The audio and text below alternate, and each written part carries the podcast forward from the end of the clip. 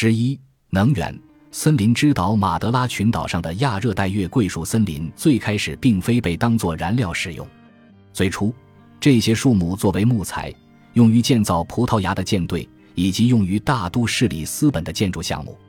但是，当你煮沸锅炉里的水制糖，让木材的价值变得更高时，木材就不再被用于造船了。这些树木并非想当然的就是燃料，它们是在某种特定的条件下成为燃料的。几乎所有其他的人类文明都掌控了火的使用方法，并找到了能让火焰燃烧不息的材料。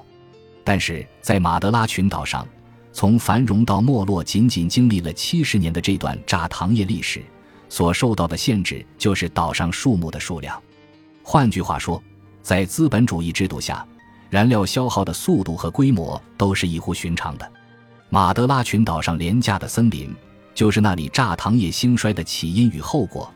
也就是一种有限的可燃物资被耗光之后引发的危机。在资本主义制度下，燃料有三重责任：它不仅为能源行业提供动力，也为其他工业规模化生产提供动力，而且还提供了劳动力的替代物，并有助于劳动力保持生产力。廉价的燃料既是工人的对手，也是对廉价关怀工作的必要投入。因为其对维护秩序是至关重要的，这一点我们将在第六章里介绍。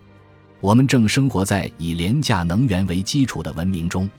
这一事实已经被气候变化所证明。廉价燃料的全球政治经济不仅在开采矿物质时给人类带来了巨大的痛苦，当然也改变了全球的生态。然而，气候变化的影响并非均匀分布的。有一种计算方法可以让我们在地图上标出过去受气候变化影响最大的先人埋葬在哪里，未来的受害者将有可能在哪里。为了看懂那幅地图，我们首先要理解资本主义生态中的最后一个战略——廉价的生命。